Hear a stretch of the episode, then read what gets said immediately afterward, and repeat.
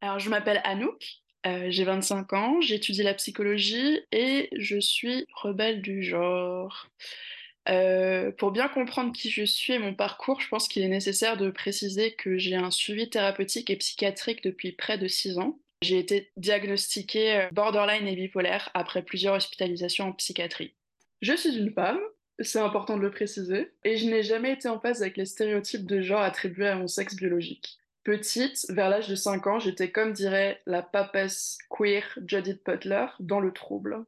Je voulais être un garçon. Être une petite fille, c'était pas mon truc. Mes parents m'ont toujours laissé la liberté de m'exprimer comme je le souhaitais, d'être juste moi. Je me suis ainsi coupé les cheveux courts, comme un garçon, entre guillemets. Euh, durant toute mon enfance, puis plus tard à la puberté, j'étais une fille que l'on qualifierait de garçon manqué. Je n'aimais pas porter de robe, ni le rose, ni tous les attributs liés à la féminité. J'étais moi, euh, une personnalité propre, avant d'être un sexe ou un genre. Bonjour et bienvenue sur le podcast Rebelles du genre.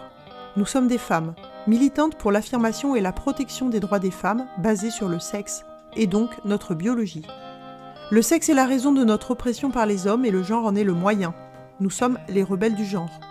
Nous observons aujourd'hui avec fureur des hommes qui envahissent nos espaces, agressent nos sœurs, revendiquent nos droits.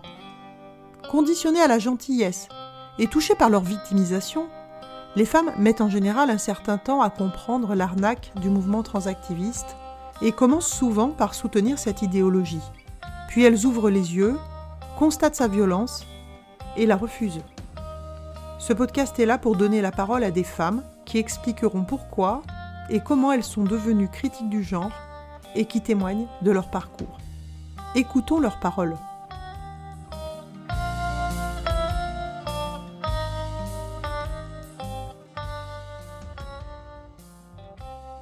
Avant de passer le brevet des collèges, à l'âge de 15 ans, j'ai commis l'irréparable. Je me suis à nouveau coupé les cheveux courts. J'ai rompu une nouvelle fois avec les codes classiques de la féminité, et ce fut pour moi une forme de libération. J'étais enfin moi-même. J'ai réalisé avec les années qu'être une femme, dans le sens du genre, c'est un dressage, un comportement appris et inculqué par la société. Les filles ont les cheveux longs, les garçons ont les cheveux courts. Maintenant, on en arrive au lycée, avec mes cheveux courts, et sans me connaître, on m'a collé l'étiquette de lesbienne, que j'ai eu du mal à assumer.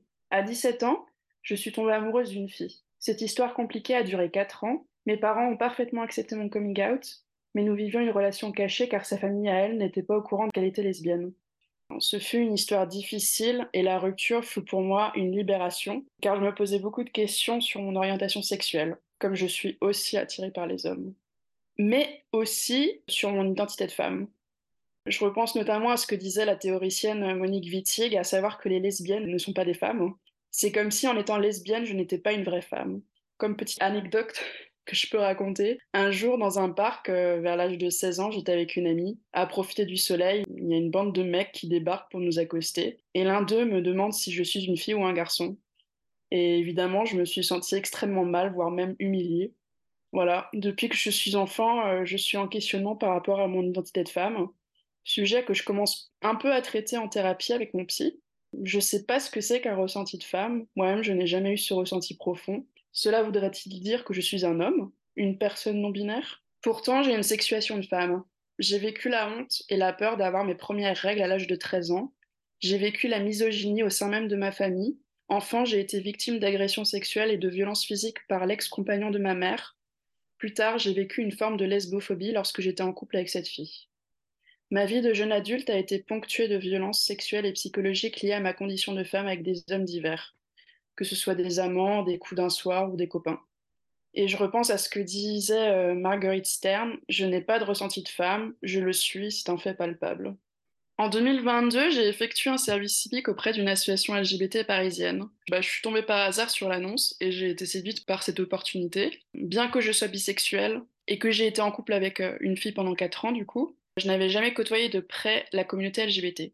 Euh, j'avais la curiosité de la découvrir et de faire des rencontres enrichissantes. Beaucoup de mes amis proches sont gays, bi ou lesbiennes, mais pas pour autant engagés dans le militantisme queer. Bref, le milieu militant m'était assez éloigné. J'avais juste ressenti le besoin de m'investir dans le milieu associatif auprès d'une communauté que je jugeais marginalisée et donc vulnérable. Du coup, la mission principale de ce service auprès de l'association consistait en des interventions au milieu scolaire auprès des publics adolescents, donc ça allait de la classe de 5e à la terminale. Les interventions euh, consistaient à informer et euh, sensibiliser la communauté LGBT, mais aussi euh, sur le sexisme, le consentement dans la sexualité et les discriminations systémiques. En soi, la mission m'a séduite. Je trouvais ça pertinent. Comment ne pas être enthousiaste face à une telle initiative qui vise à sensibiliser les jeunes afin de lutter contre les discriminations? Euh, je tiens à préciser que l'association en question bénéficie d'une accréditation lui permettant d'intervenir librement dans les établissements publics. Le contenu des interventions est donc validé par l'Académie de Paris et de Versailles. Alors en soi, j'ai beaucoup aimé l'exercice et le contact avec les élèves. Cette expérience m'a permis de prendre davantage confiance en moi, notamment pour la prise de parole en public. Ce qui a commencé à me poser problème, c'est une partie du contenu des interventions, celle qui concernait l'identité de genre car parallèlement à mon immersion dans la communauté LGBT, j'ai commencé à m'intéresser plus en profondeur au féminisme, que je n'avais jusqu'ici qu'effleuré. C'était une évidence pour moi d'être féministe, bien que je n'en comprenais pas pour autant les contours et les divisions profondes qui caractérisent le féminisme à l'heure actuelle. Du coup, j'ai pris rapidement connaissance de la supposée transphobie dont sont accusées J.K. Rowling, ou bien les françaises Dora Muto et Marguerite Stern. J'ai eu la curiosité de me pencher là-dessus et d'essayer de comprendre de quoi il en retournait exactement. De quoi ces femmes étaient-elles accusées exactement? Quels étaient leurs torts, leurs crimes même? Quelle était cette supposée haine qui les animait contre les personnes trans? La question euh, qui semblait faire débat, mais qui est pourtant simple et légitime, euh, c'est quoi une femme, tout simplement? Qu'est-ce qui nous différencie des hommes? Euh, Je me suis retrouvée face à un dilemme personnel et douloureux, mon intérêt de plus en plus grandissant pour un féminisme radical et matérialiste, et en même temps ma profonde empathie pour une communauté que je jugeais discriminée et marginalisée. C'est une communauté qui a tellement souffert qu'elle est elle-même devenue bourreau. J'analyse que s'il y a de la souffrance dans ce milieu, il y a aussi énormément de violence. Les premières à en payer le prix, ce sont les femmes, même pas les hommes cis, entre guillemets. J'ai été de plus en plus dérangée, voire affectée en tant que femme biologique par le discours pro-autodétermination du genre que nous devions prêcher à des adolescents en pleine construction. Le discours était être une femme ou un homme est un ressenti, tout le monde peut se revendiquer ainsi. L'incompréhension et la confusion de ces ados étaient évidemment palpables. Sans trop y croire, je participais à ce délire collectif en véhiculant cette croyance pour bien faire, comme un bon petit soldat. Qui a envie d'être transphobe Certainement pas moi. Je viens et euh, j'évolue dans un milieu intellectuel privilégié et ouvert d'esprit, avec un père prof de philo. Politiquement, j'ai toujours voté à gauche, voire très à gauche. L'essentiel de mes amis sont woke, voire LGBT et alliés. Mais j'ai rapidement ressenti un profond malaise par rapport à la pensée dominante, cette sorte de bien-pensance ambiante asphyxiante et culpabilisante. Euh, je me désole que l'identité de genre prenne toujours plus de place par rapport aux minorités d'orientation sexuelle. De mon expérience, évidemment, j'en garde pas que des mauvais souvenirs. Ce fut enrichissant, j'ai rencontré des gens chouettes, d'autres plus vulnérables et influençables. Et euh, j'ai beaucoup appris sur la communauté et sur moi-même. Alors, il y a plusieurs choses que je pourrais reprocher à la communauté LGBT. Je vais en citer euh, quelques exemples. Alors déjà, je n'y ai jamais trouvé ma place. On me faisait toujours comprendre que je n'étais pas assez légitime car je suis seulement bisexuelle et actuellement en couple avec un homme. Et qualifiée de cis, évidemment, qualificatif que je refuse. Euh, j'estime que je suis pas une femme cis, euh, j'ai pas plus de privilèges qu'une autre personne se définissant comme femme en raison des stéréotypes de genre auxquels celle-ci se réfère pour s'identifier. Ensuite, ce que je reproche aussi, c'est qu'il y a une sorte de course à qui sera le plus opprimé et cette constante quête de la victimisation ça passe par une recherche constante d'une identité en dehors de la norme. Paradoxalement, la communauté LGBT promet une rupture avec la norme alors qu'elle ne fait qu'en créer une nouvelle malgré elle. Après la norme de l'hétéronormativité, il y a la norme à être queer, ou plutôt non-binaire ou trans. Être cis, ça craint, c'est pas assez cool. Ensuite, comme autre exemple, j'avais remarqué que les jeunes de mon service civique, qui étaient souvent très jeunes, donc euh, avec une moyenne d'âge d'environ 18-20 ans, je les trouvais pour la plupart fragiles psychologiquement. Certains avaient des traumas, d'autres étaient borderline ou avaient un suivi psychiatrique. Donc ils étaient en pleine construction dans leur identité. Ils se découvraient non-binaires du jour au lendemain pour appartenir au groupe et étaient donc euh, particulièrement influençables. Donc j'ai remarqué qu'il n'y avait aucun esprit critique ou de remise en question de la pensée dominante. Les positions de la communauté LGBT me paraissent figées dans une forme de dogmatisme inquiétant qui fait penser aux excès du stalinisme ou de l'inquisition catholique avec ses excommunications de triste mémoire. Si tu adhères pas à tout, ou que tu es un peu critique sur certains aspects, comme moi, tu es considéré comme hérétique. Ensuite, la dernière remarque que je me suis faite, c'est que on remarque que ceux qui font le plus de bruit, donc ceux qui monopolisent la parole, ce sont les gays et les femmes trans, donc des mâles. alors que les lesbiennes sont réduites au silence. Et pour ça, euh, j'ai un exemple qui est assez parlant. Si vous avez vu le débat sur le crayon, alors le titre c'est débat entre trois personnes trans et trois personnes cis, avec euh, Anicia, dont le nom euh, sur Instagram c'est Pussy Cryot, et il y avait deux mecs cis et trois personnes trans. Et parmi ces trois personnes trans, il y en a deux qui sont des femmes trans et l'une se dit homme. Et je vous laisse deviner qui monopolisait la parole durant ce débat. Pourquoi penses-tu que cette idéologie est une menace pour les femmes, pour leurs droits, pour les enfants, pour la société, pour la démocratie alors, au risque de répéter ce qui a été dit dans les témoignages précédents et par des femmes qui prennent ouvertement la parole sur la question, j'estime que cette idéologie est une menace pour les femmes et pour leurs droits car il y a déjà une invisibilisation, voire une négation de nos réalités sexuées. Par exemple, euh, le collectif Nous Toutes n'hésite pas à changer les définitions de sexisme en expliquant que ce seraient des discriminations, des violences basées sur le genre et non plus sur le sexe. Alors je ne nie pas qu'il existe des discriminations liées au genre, notamment pour les hommes qui performent le genre dit féminin, mais dans ce cas, il est nécessaire d'inventer euh, un mot adéquat à cette autre problématique. Euh, ensuite, il y a les mots homosexuels et bisexuels qui n'ont plus la même signification. Il ne s'agit plus d'être attiré par un sexe, mais bien par un genre. Nous serions donc attirés euh, chez une ou des personnes par un ensemble de stéréotypes de genre, et euh, ce qui relève de la sexuation n'a absolument aucune importance, voire serait discriminant. Absurde, n'est-ce pas? C'est totalement absurde. Oui, mais en plus, c'est ce qu'on disait lors des interventions, c'est ça qui était complètement aberrant. Mais en fait, tu n'as pas du tout détaillé, euh, quand tu parlais de tes interventions, le genre de choses que vous deviez dire. moi, j'aimerais bien, si tu peux, que tu développes ça, qui sont euh, les trucs qui te semblaient les plus absurdes que tu devais dire quoi. Moi, ce qui m'a vraiment marqué, c'est le fait qu'on dise que être une femme, c'est un ressenti en fait. Tu vas dans les collèges pour dire être une femme, c'est un ressenti, tu m'étonnes. Je comprends que ça t'énerve un peu. Voilà, c'était ça qui m'a, ce qui m'a laissé vraiment perplexe. Et le fait surtout que les ados comprenaient pas en fait. Bah évidemment. Les ados comprenaient pas, étaient un peu hum, qu'est-ce qu'ils nous racontent là? Et puis nous on était bah si si si si si. Être une femme, c'est un ressenti. Bien sûr, bien sûr. Comme le disait une artiste et féministe radicale que j'admire beaucoup, Laetitia Key, nos limites propres ne sont pas respectées. En tant que groupe, on est censé accueillir toute la misère du monde, alors que nos problématiques nous sont bien spécifiques.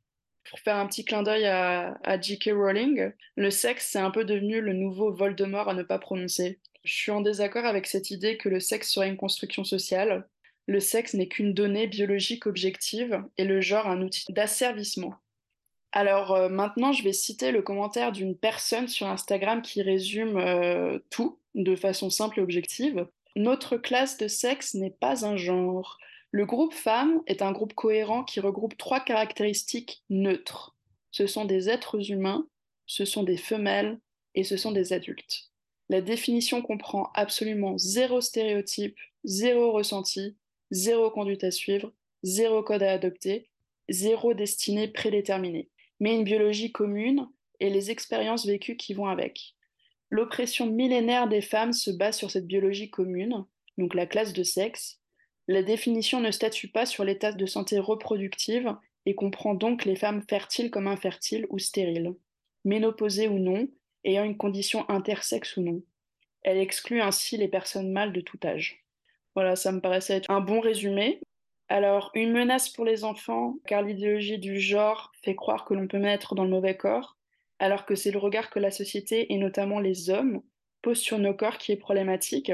En tant que féministe, euh, je veux me battre pour l'abolition des stéréotypes de genre et pour que chacun et chacune puisse s'émanciper des carcans qui nous oppriment en tant qu'individus.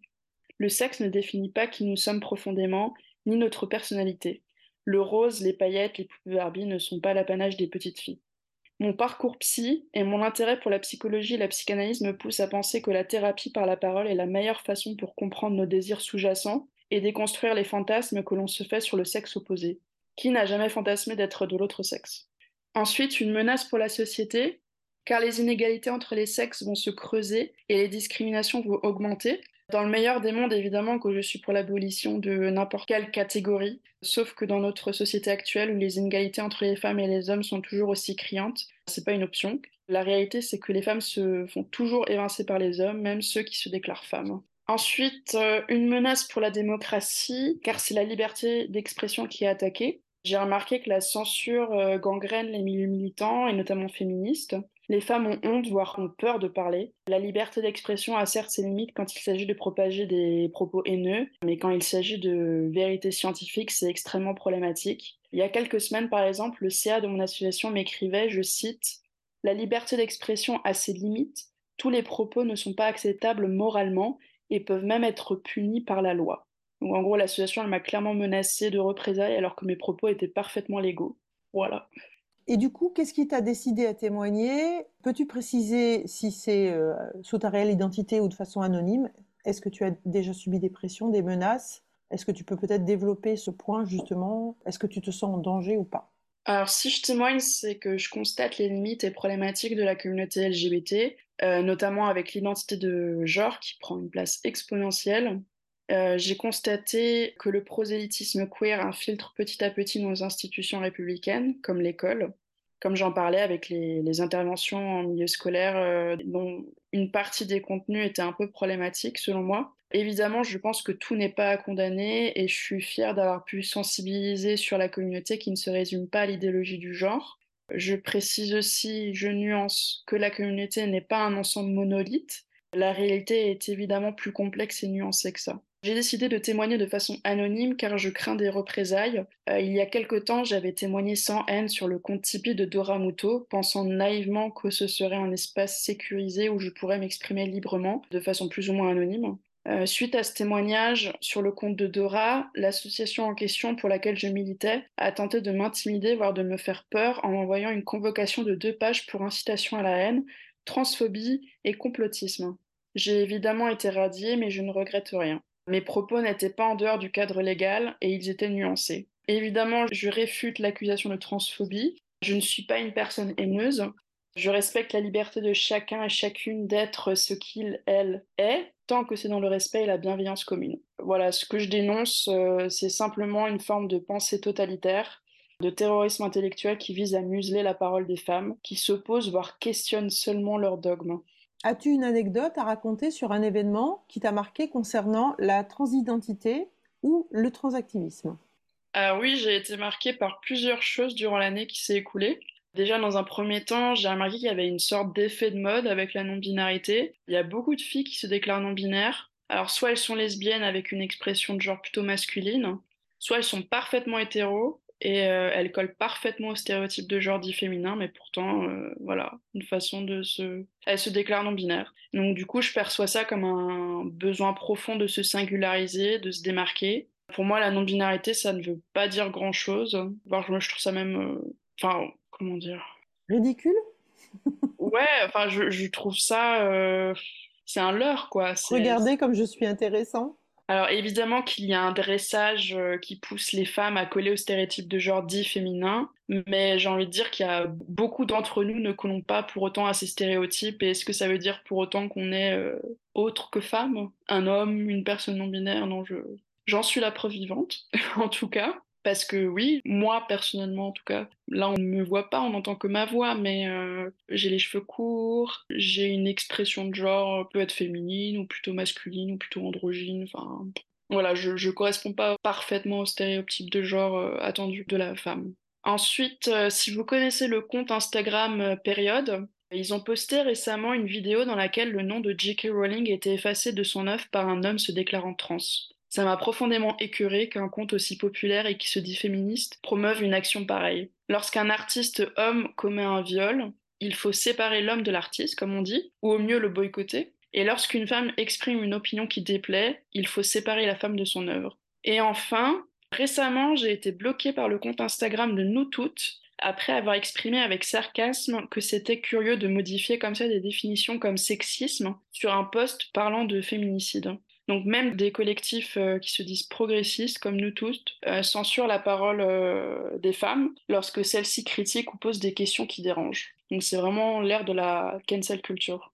As-tu quelque chose à ajouter? Oui, pour terminer, je peux dire que c'est très difficile pour moi d'en parler autour de moi, car j'ai déjà beaucoup de, j'ai beaucoup d'amis qui sont concernés, donc beaucoup d'amis qui sont pro-LGBT. Donc récemment, par exemple, j'ai perdu une amie qui m'était très proche, qui s'est insurgée quand je lui ai dit que je me considérais euh, féministe radicale et critique du genre, sans même préciser mes positions sur le sujet. Ouais, j'ai senti une grande euh, hostilité, euh, agressivité même à mon égard, et du coup, j'ai pas voulu en dire davantage, parce que je la sentais pas du tout ouverte sur la question. Donc elle a évidemment sorti l'argumentaire prémâché sur les TERF, les trans qui se suicident, et blablabla, et blablabla, et blablabla.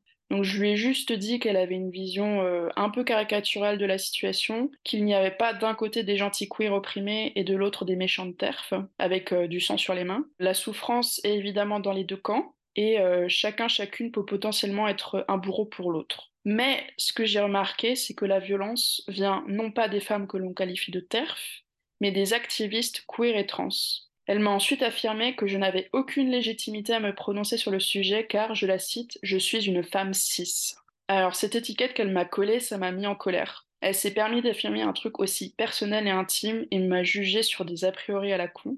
Euh, j'ai été déçue de ne pas pouvoir euh, en parler ouvertement et avec respect avec une amie que je connais depuis presque 15 ans et que j'aimais profondément. Bref, du coup, je, remarque à quel point cette idéologie euh, gangrène absolument tout et partout.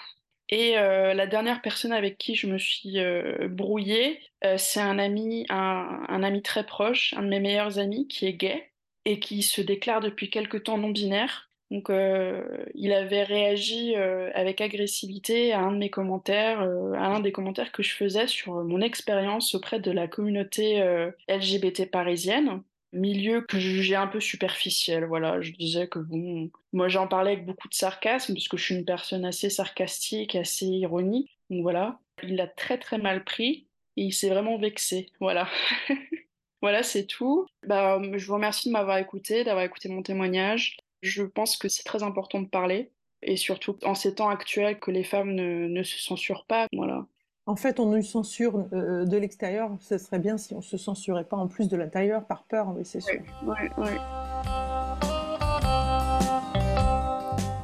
Merci d'avoir écouté notre parole et n'hésitez surtout pas à partager le plus largement possible. S'il vous plaît, signez la Déclaration des droits des femmes basée sur le sexe, womensdeclaration.com. Rejoignez-nous, n'ayez plus peur. Ensemble, nous ferons changer les choses. Si vous souhaitez témoigner, contactez-nous. Et à bientôt pour un nouveau témoignage de Rebelles du genre.